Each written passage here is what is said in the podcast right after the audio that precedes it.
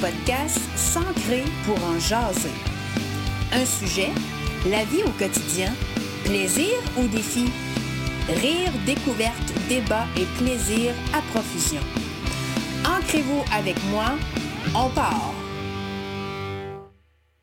merci énormément. Je suis en présence de Véronique Buisson et euh, Simon Aubin. Aujourd'hui, on va jaser euh, de de deux sphères complètement euh, différentes de ce qu'on n'a pas encore jasé au podcast. On va parler de la PNN, de la programmation neurolinguistique et de l'hypnose humaniste. Euh, à tour de rôle, ils vont venir nous présenter un peu c'est quoi l'accompagnement qu'ils peuvent nous offrir. Vous savez, depuis le début du podcast, on a parlé de médecine alternative, on a parlé de l'importance de prendre soin de soi, on a parlé de méditation, de yoga, etc., etc. Et là, cette semaine, je voulais... Euh, vous faire connaître, pour ceux et celles qui le connaissent moi, ces deux accompagnements euh, qui est possible, comme cheminement de développement personnel ou, même thérapeutique, j'irais jusque-là. Et en même temps, ben, je voulais aussi qu'on prenne un, temps d'arrêt pour vraiment mettre les bases puis un langage commun parce que j'ai l'impression que des fois, c'est des saveurs du moi, on a des perceptions par rapport à la PNL ou à l'hypnose, puis on va jaser de tout ça euh, à la bonne franquette. Alors Véronique, je te dis merci. Merci à toi. De te prêter au jeu. Simon, la même chose. Ben, merci beaucoup de m'inviter. Super. Je débuterai avec toi, Véronique. Qu'est-ce que la PNL? Euh, c'est vrai qu'il y, y, a souvent, là, je vois même des gens qui cherchent des gens qui font de la préhension neurolinguistique là, actuellement. Des fois, je suis identifiée sur des publications, par exemple, sur les médias sociaux. Ça pique la curiosité. Euh, tu dit, on dirait des fois, ça peut être une saveur du jour. On va démystifier un peu qu'est-ce que c'est la, programmation neurolinguistique. Moi, ça fait longtemps que je me suis intéressée à ça. Euh, j'ai été certifiée en 2010 alors que j'avais mon fils Zach dans mon ventre. Hein. À cette époque-là, j'étais enceinte, puis euh, euh, j'ai, accouché et je suis allée en. J'ai accouché en avril et je suis allée euh, finir ma certification à la suite de la naissance de Zach en juillet. Quand même, gros projet avec nouveau bébé, puis on se lance dans un, un autre domaine d'activité parce que ce n'est pas ton métier premier, la PNL, si je comprends bien. Non, en réalité, mon premier métier, c'est la communication sociale. Communication sociale, euh, j'ai été formée à l'Université du Québec à Trois-Rivières, puis très intuitivement, j'ai été guidée dans, dans ce bac-là, mais en réalité, c'est que j'ai toujours été très passionnée par ça précisément, la communication entre les humains. comment on interagit, comment on entre en relation, comment on se connecte aux autres. Et quand j'ai été diplômée en communication sociale, je me suis mis à avoir toutes sortes d'expériences de travail. Et ultimement, dans chacune des expériences de travail que j'ai fait, j'ai adoré apprendre à connaître l'être humain avec qui je travaillais. Et j'étais toujours en accompagnement. Moi, je faisais des communications qui touchaient au niveau organisationnel, euh, médiatique, euh, relations publiques, euh, tout ça.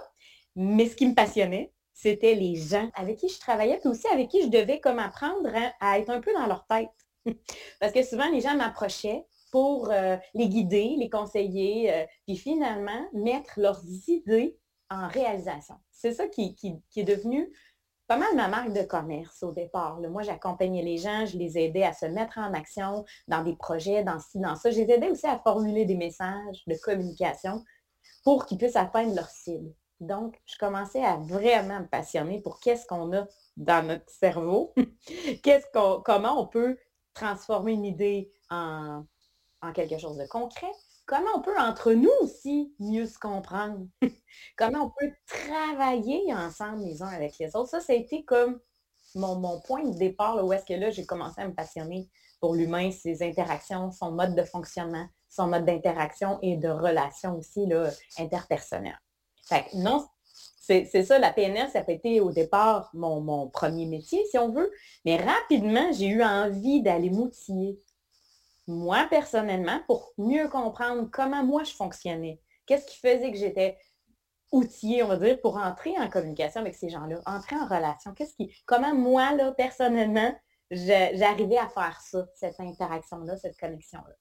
Puis je, suis allée faire le parcours en PNL. Je suis arrivée là en, fouillant un peu, peut-être comme les gens font actuellement, hein, se questionnent sur eux, euh, envie d'être mieux, envie de mieux se comprendre. Moi, c'était ça le point de départ. Puis je me disais, je veux faire pour moi, mais je veux le faire aussi pour aller me chercher d'autres cordes à mon arc. Et je sentais que c'était quelque chose vers lequel j'allais me diriger, l'accompagnement individuel, puis ultimement peut-être de groupe, tout ça, là, à cette époque-là, on remonte en 2010, j'avais cette vision-là. Parce qu'en 2010, c'est bien que tu le, tu le, précises, Véronique, parce qu'en 2010, ce n'était pas connu comme ça l'est aujourd'hui. Bien, ça n'était pas connu, mais dans certains milieux dans lesquels je travaillais, éventuellement en entreprise, tout ça, ça avait été une approche qui avait été très populaire dans les années 80.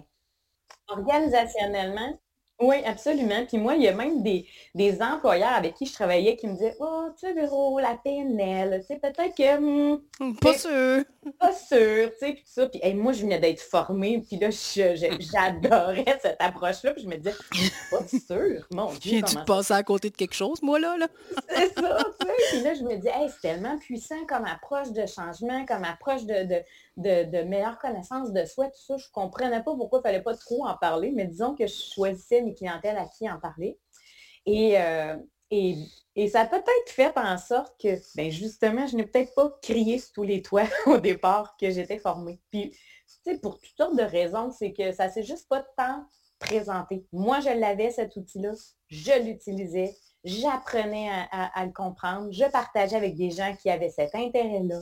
Euh, j'ai été formée à Montréal au départ, mais après, j'ai été formée à Trois-Rivières par Odette Galvani, qui a, qui, formé après, là, ben, après, je n'étais pas la première qu'elle a formée, mais disons qu'il y a eu une vague euh, et, donc des gens qui partageaient cet intérêt pour la programmation neurolinguistique. Donc, j'avais toujours les gens avec qui je pouvais échanger, communiquer. Puis, la, programmation neurolinguistique, je l'explique souvent de cette façon-là. Moi, la manière, puis je me rappelle encore Odette quand elle disait, tu sais, c'est un peu comme un ordinateur, le cerveau. Hmm? On apprend, on va dire, depuis notre naissance, puis peut-être même avant, à se programmer comme un ordinateur d'une certaine manière. Donc, on, télécharge dans notre cerveau, dans notre, dans notre corps, dans notre façon d'être humain, on télécharge des systèmes, des logiciels pour apprendre à fonctionner dans notre environnement, tout ça. Et euh, on, se programme comme être humain, puis de temps en temps, ben, euh, sans trop s'en rendre compte, on ne sait pas où on va aller chercher ces programmations-là. Donc, la programmation neurolinguistique, l'approche la façon dont ça a été développé, tout ça, c'est beaucoup pour, pour revoir ces programmes-là. Quand moi, j'accompagne les gens actuellement, oui, j'utilise la, PNL. Tout à l'heure, on va parler de l'approche euh, d'hypnose humaniste. J'utilise aussi ces techniques-là. J'utilise la pleine conscience. Euh, j'utilise ma propre expérience. J'utilise énormément l'écoute. En fait, dans mon approche d'accompagnement, ce que je fais, c'est que je tente avec la personne qui vient me rencontrer de mieux comprendre son propre fonctionnement par rapport à sa vision du monde, par rapport à ses comportements, par rapport à ses croyances, euh, par rapport à sa vision qu'elle a d'elle-même et du monde qui l'entoure.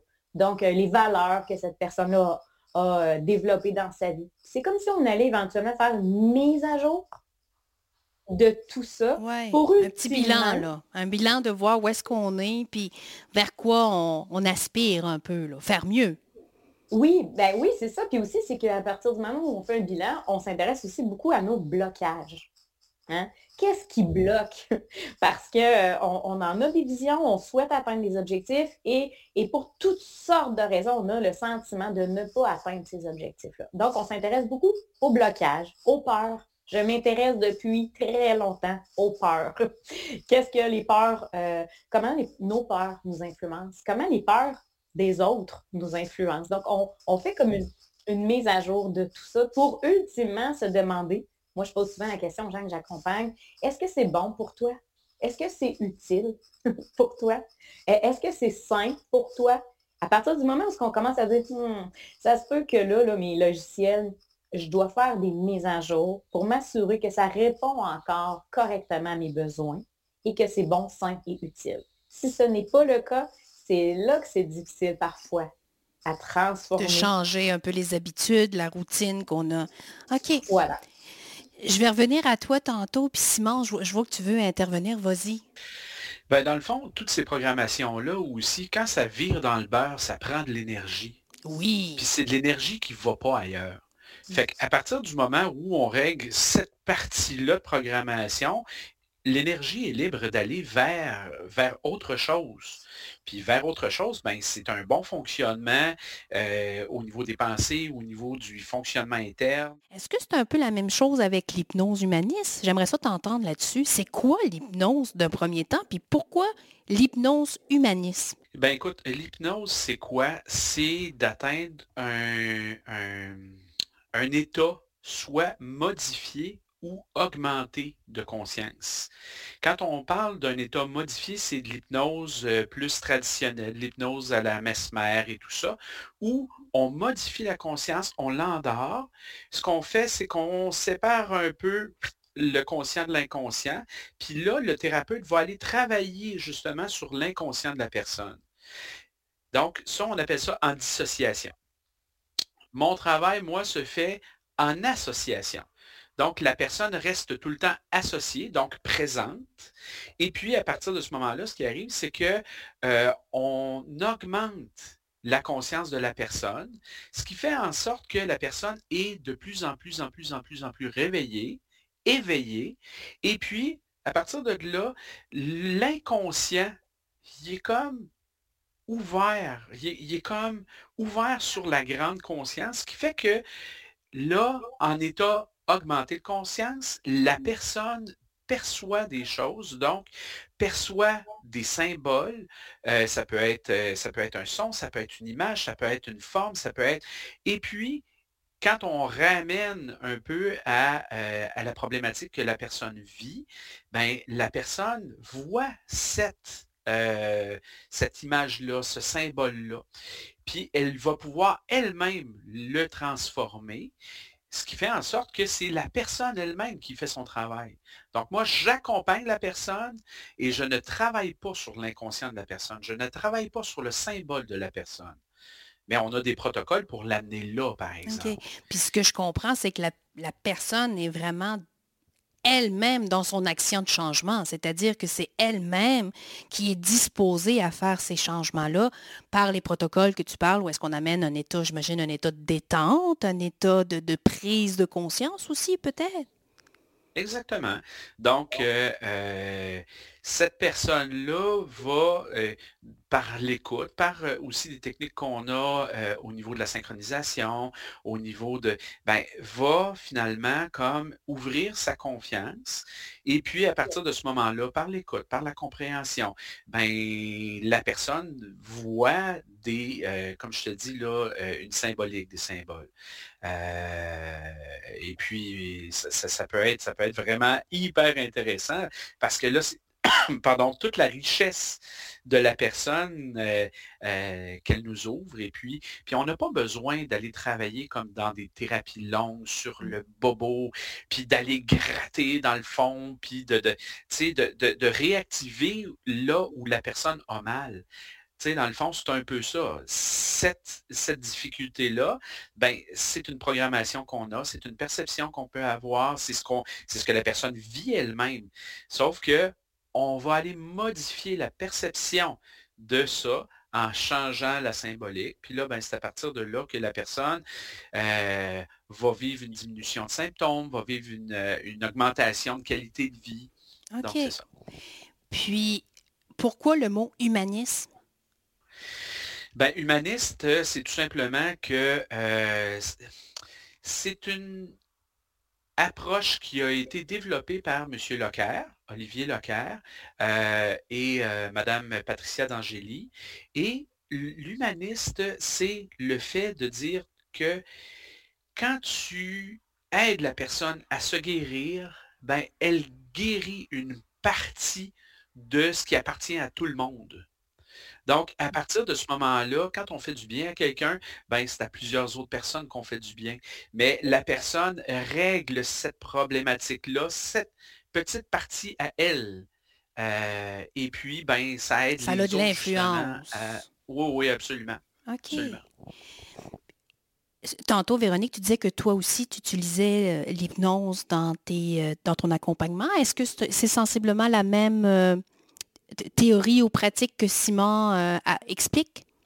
Oui, c'est la même approche. C'est tout ce qui est humaniste. Puis quand je disais au départ, j'étais formée en communication sociale. Oui, le mot prend toute sa forme, là. C'est exactement ça. c'est beaucoup, beaucoup, beaucoup dans le langage, hein, Simon aussi. Mm-hmm. Euh, toute cette approche-là, on va dire dans l'hypnose classique, on parle beaucoup de d'induire. Hein. Souvent, le thérapeute va induire. Comme, mettons, en programmation neurolinguistique, où je pourrais, moi, faire la programmation pour la personne. Alors qu'en humaniste, moi, je le, vois vraiment comme un travail ensemble. J'induis pas chez l'autre des comportements ou j'induis rien. C'est vraiment ensemble qu'on va essayer de, faire ensemble que la personne va trouver ses propres ressources. Ouais, de toute façon, on essaierait d'induire quelque chose que ça ne fonctionnerait pas. Parce que l'inconscient de la personne, dans son imaginaire, dans sa symbolique, va dire Où c'est que tu t'en vas là? Non, c'est pas ça, moi, que je vois. c'est pas ça qui va se passer. Puis, fait que c'est vraiment de respecter euh, justement la symbolique de la personne, son rythme aussi. Est-ce que ça fonctionne pour tout le monde? Simon, là, oui. oui? Tout le monde qui. En fait, sais, souvent, on l'entend, là, ah non, moi, ça ne marchera pas, euh, je suis trop rigide, je ne me laisserai pas aller. Moi, c'est des choses que j'entends pour en avoir jasé avec beaucoup, beaucoup, beaucoup d'amis dans mon entourage, ma famille, etc., des collègues. Souvent, j'entends, moi, cette phrase-là en disant, je ne sais pas comment tu fais, moi, je ne serais pas capable. Ben, écoute, c'est sûr que au moment où est-ce que tu arrives avec quelqu'un en accompagnement, puis que tu dis, non, non, non, non, non, je veux pas, je veux pas, je veux pas. À partir de là, c'est sûr que ça ne fonctionnera pas. Euh, ça prend une alliance, ce qu'on appelle l'alliance thérapeutique. Euh, cette alliance-là, à partir du moment où toi, tu es en souffrance, où toi, tu es en demande, où toi, tu désires changer et que tu désires rencontrer quelqu'un qui est là pour t'accompagner dans tout ça, ben, il y a une bonne partie qui est faite. Mais si tu arrives là pour l'essayer, puis en disant non, ça ne marchera pas, puis je veux rien savoir, ben là, à partir de là, euh, attends. Euh, parle-en à tes amis, parle-en à ta famille, parle-en à d'autres gens, ou euh, va voir, va expérimenter. Parce que, tu sais, des fois, euh, c'est tout simplement le fait de ne euh, pas savoir comment, le fait de garder dans sa tête souvent ou longtemps, euh, ben là, je suis supposé voir quelque chose. Fait que là, c'est un travail que le mental fait ou c'est un travail que l'inconscient fait qui dit Hé, hé, hé, tu n'iras pas dans cette section-là, tu n'iras pas toucher là. Mais c'est aussi au thérapeute, à l'accompagnant, de comprendre ça, puis d'accompagner la personne là-dedans, puis de l'accompagner dans de la douceur aussi. Mmh. Parce que ce changement-là, ben, il se fait à deux. Là. il se fait en accompagnement, c'est clair. OK. J'ai goût de vous poser comme question, euh, ça ressemble à quoi quand je vais voir Véronique à son bureau? Comment ça se passe? ben, moi, j'aime mon bureau. dans le sens que... C'est un bon euh, début. c'est un bon début. Non, mais dans le sens que j'aime ça parce que les gens, quand ils rentrent, ils disent Oh, on sent, c'est chaleureux, on sent accueilli. On des fois, j'en reçois des plus jeunes, hein, des, je reçois des fois des ados ou des enfants qui disent Oh mon Dieu, est-ce qu'on rentre chez vous, là? parce que c'est un décor qui est comme. Euh, inspirant, moi, je trouve. On a l'effet d'être à la maison. C'est, je, vais dire l'expression, c'est cosy, là, mais on, on, est bien, c'est, mou, c'est léger, on peut se laisser détendre. OK, je comprends. Et voilà, c'est exactement ça. Tu sais, de l'espèce de oh, c'est confortant, puis il me semble que il n'y a, rien de froid, puis tout ça. Puis moi, j'aime ça que les gens y arrivent puis qu'ils se sentent bien. Ça a toujours cette partie aussi de, mon approche. Tu sais, je je suis quand même à mon compte, ça fait des années, puis peu importe dans le type d'accompagnement que j'ai toujours fait, cette relation-là de se sentir confortable, d'égal à égal, sans jugement. Euh, tu sais, que les gens, ils, rentrent, puis souvent, les gens, ils ont eux-mêmes des gènes de venir rencontrer quelqu'un, comme si aller chercher de l'aide. Puis souvent, je dis, moi, c'est même pas de l'aide que vous venez chercher. C'est, on va jaser. Mais c'est intéressant ce que tu... Là, là, on vient de trouver quelque chose d'intéressant dans le sens que... Euh, sais, quand on va, par exemple, entreprendre une thérapie avec un psychologue ou une travailleuse sociale, hein, Simone disait, l'inconscient, il dit, oh non, non, tu n'ouvriras pas dans cette, pas cette porte-là, je suis pas prête, ça fait trop mal, ça ramène trop de peur. On parlait des peurs tantôt. Donc, mais là, avec vous, c'est, c'est pas ça, c'est dans le bien-être, c'est dans le, prendre soin de soi, c'est dans le aller mieux, de bien gérer son énergie. Hein, c'est différent. Je dis pas qu'une thérapie fait toujours mal, comprenez-moi bien, là. mais je parle souvent de perception pour le premier pas. C'est souvent ce qu'on entend. Je, veux, je, veux, bien l'expliquer. Oui, ben exactement, non, mais c'est ça aussi, exact, Céline. C'est euh, des fois, il y a des gens qui disent Oh mon Dieu, tu sais, ça ne doit pas toujours être facile ou tout ça. C'est pas. C'est vrai que c'est pas toujours simple, c'est pas bon, des fois c'est beaucoup d'énergie puis tout ça, mais en même temps, j'essaie souvent de ramener la personne rapidement dans son pouvoir. De, de sentir qu'elle a en dedans d'elle euh, ce qu'il faut par rapport à, ce qu'elle a envie de vivre, à ce qu'elle a envie de transformer. c'est, on s'assoit, on jase, on échange, euh, on, essaie de voir autrement. C'est beaucoup ça aussi. On essaie de recadrer des fois des choses qui se qui, qui, tournent. Tantôt, Simon disait hein, quand ça tourne toujours dans, le même sens. Donc, des, des exemples de quelqu'un qui me dit, par exemple, mon Dieu, j'ai l'impression que ça faisait des années que je tourne en rond, puis toi, tu m'as juste dit, ben regarde, la porte est là, là. Puis essaye-la donc. Dans le sens que, mais c'est pas aussi simple que ça, mais je dis souvent aux gens, les choses vont se passer à votre rythme. Euh, on, va les chercher ensemble, les solutions. On va essayer de voir si, euh, si, si, on transforme notre regard sur les choses, ça peut déjà faire du bien.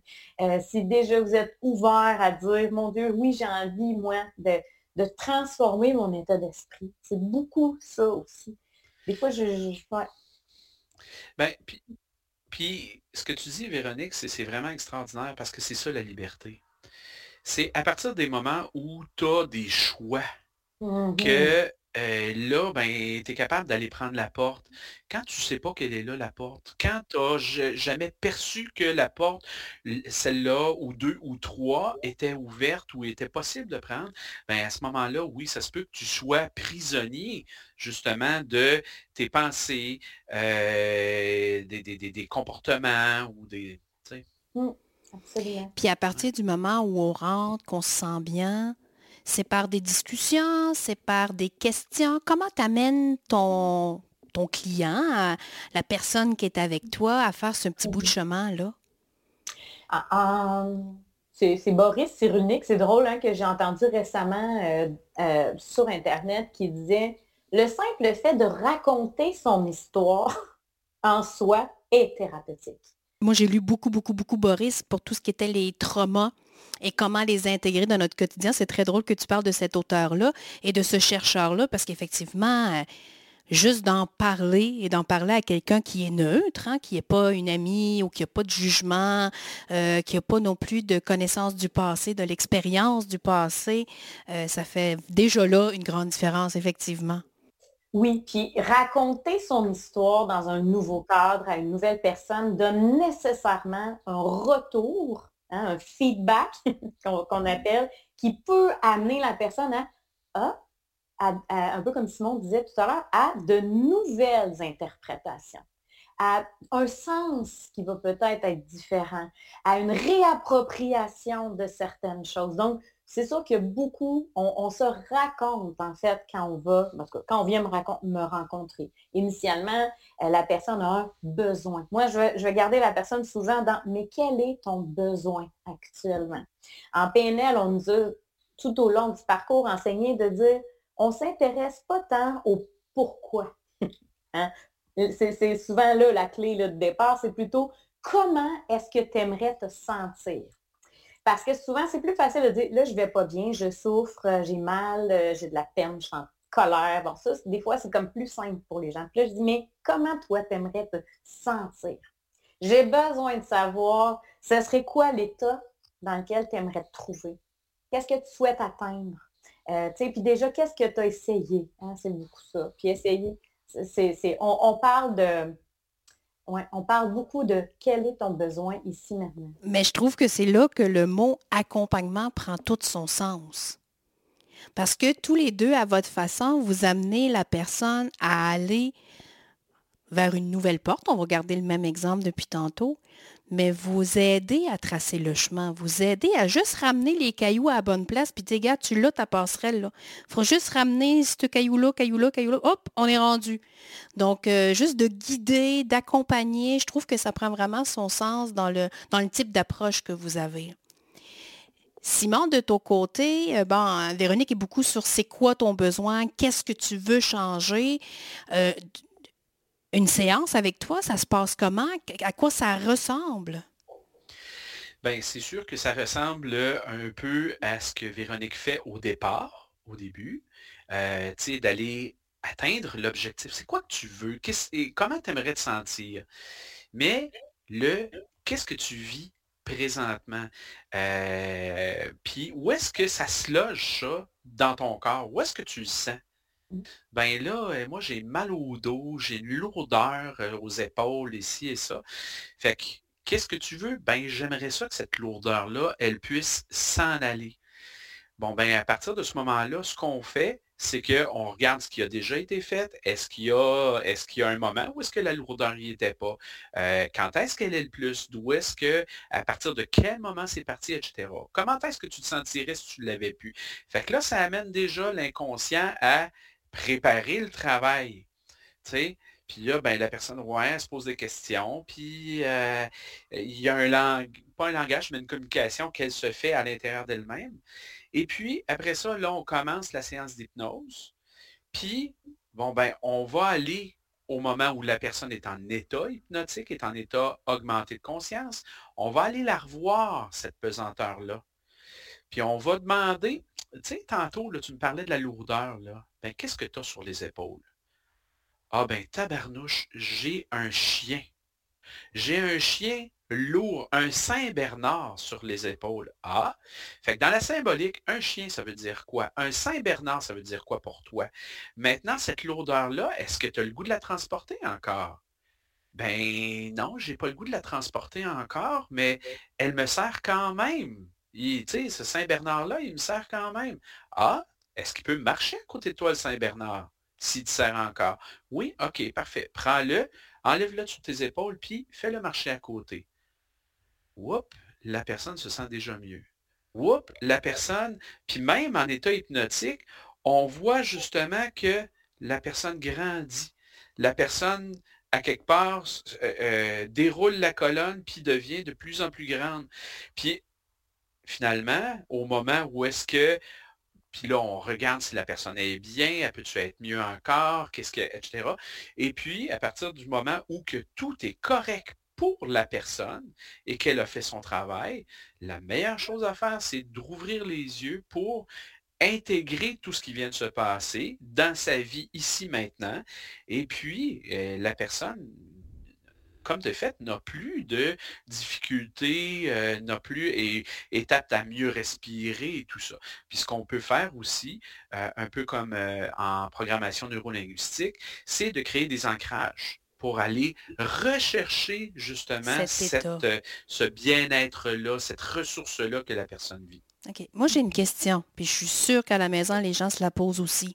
Quand tu dis la personne est en état hypnotique, elle est comment? La, elle, parle avec toi? Elle est toujours en contact avec la réalité. On ne tombe pas à quatre pattes euh, à faire le chien puis à imiter le Saint-Bernard. Là.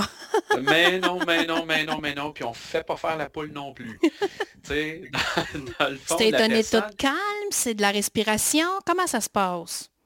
Ben, les, gens ont certainement fait euh, de la pleine conscience, ont euh, déjà, certainement fait euh, du yoga, déjà certainement fait des activités dans lesquelles ils se sentent bien. puis ils se sentent totalement là, mais partout ailleurs en même temps. C'est un peu comme ça que j'imagine, que, que j'expliquerais.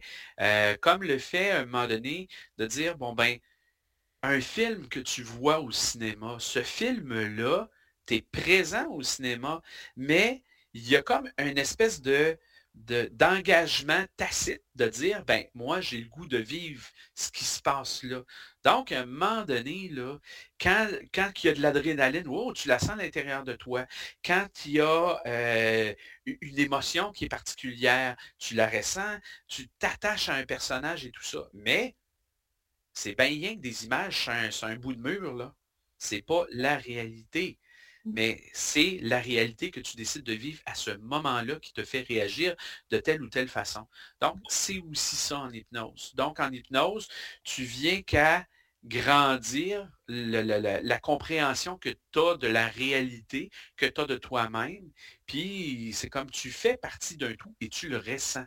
C'est à partir de ce moment-là que finalement, euh, euh, tu arrives dans cet état-là. OK.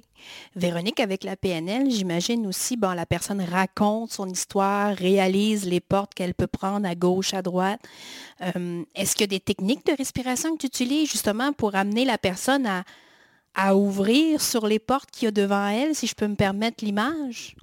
Ah oui, absolument. Puis je, me suis euh, intéressée moi aussi rapidement à l'hypnose parce que euh, je, on l'a aussi étudié au départ, l'hypnose plus classique, quand on a fait, quand j'ai fait la programmation neurolinguistique et je voyais et ressentais à quel point il y avait une différence juste au fait que les gens parfois fermaient les yeux quand ils me racontaient leur histoire. Puis souvent, c'est un point de départ aussi. Quand je vois euh, les gens arrivent dans mon bureau, plus, plus euh, bon, ils arrivent des fois du travail ou euh, sont allés porter ou chercher les enfants, ou bon, peu importe, ils arrivent dans un état d'esprit. Et là, souvent, je les laisse arriver. Tantôt, Simon parlait de synchronisation. Juste le fait que moi, je fasse attention à ma respiration, l'état d'esprit dans lequel je me trouve, le rythme de ma voix. Bon, tout ça a une influence chez l'autre. Donc, déjà, moi, cet accueil-là, et là, je laisse la personne arriver en disant, OK, maintenant, prends deux, trois bonnes grandes inspirations, sens ton corps sur la chaise, le ici, maintenant.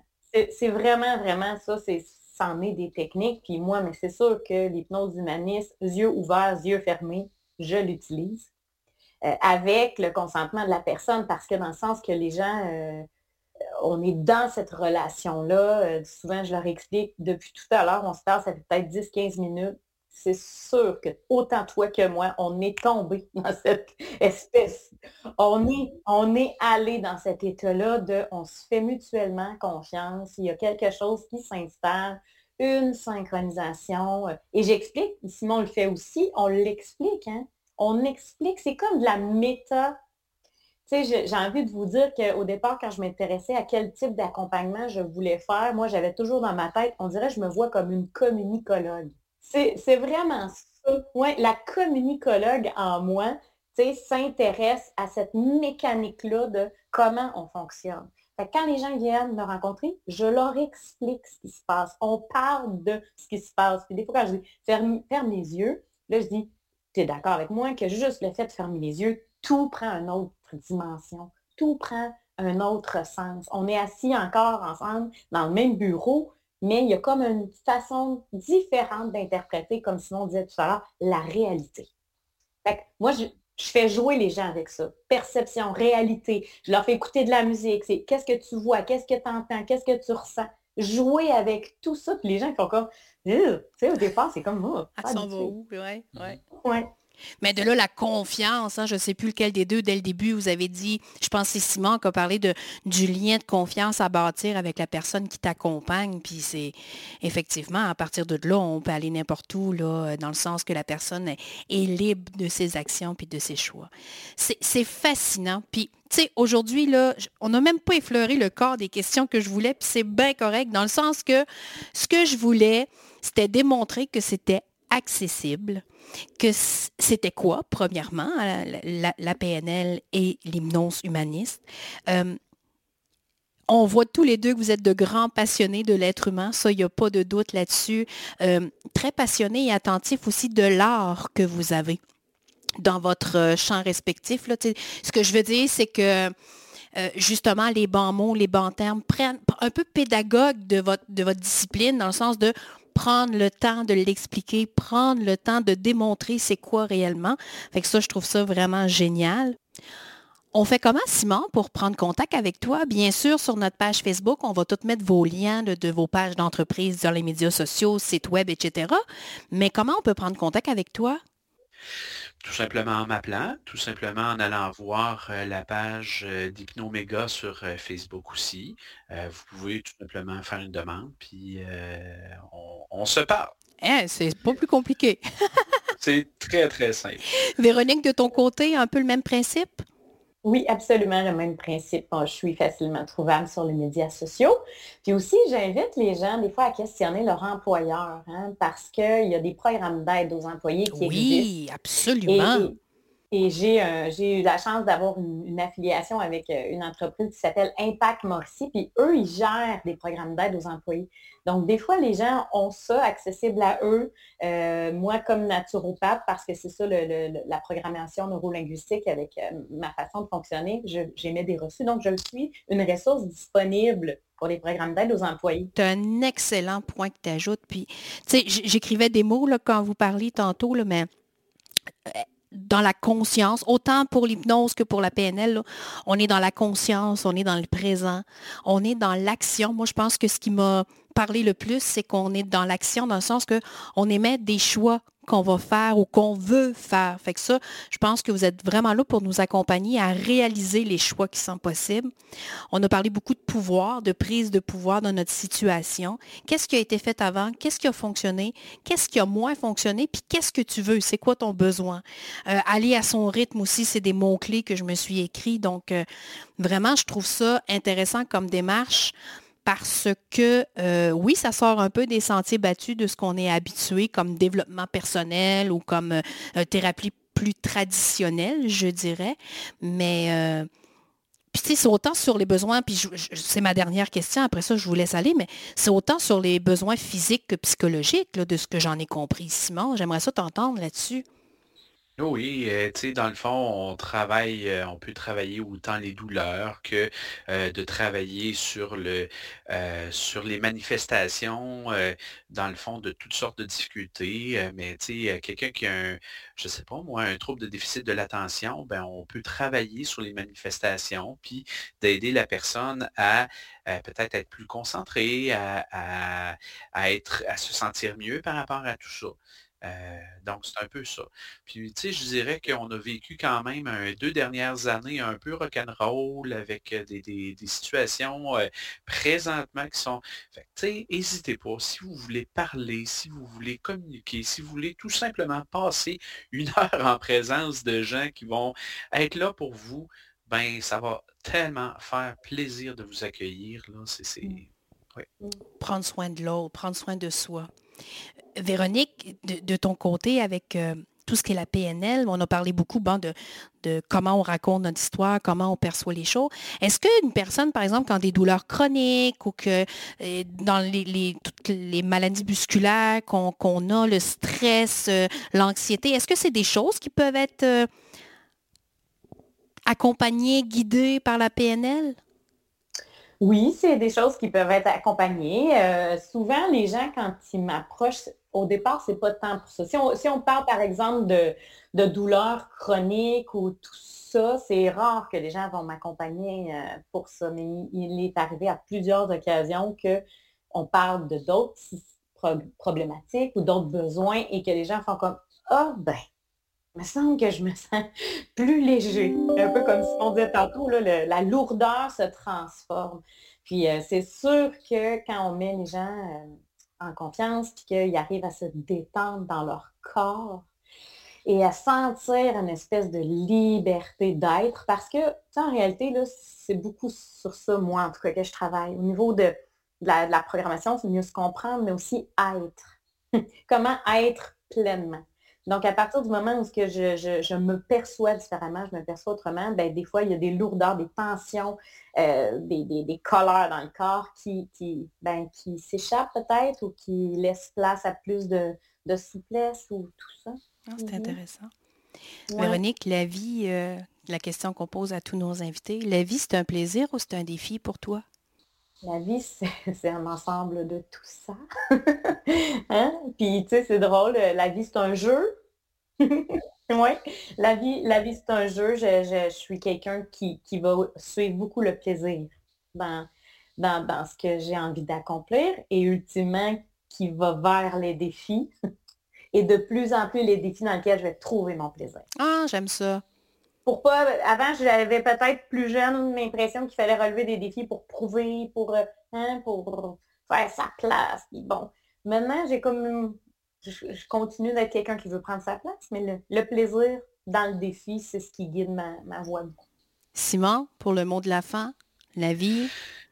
Eh, la vie, pour moi, c'est une œuvre d'art peut-être, dans le sens où, euh, tu sais, euh, euh, il y a des techniques que tu développes pour être capable de, à un moment donné, donner un coup de pinceau qui va faire du sens.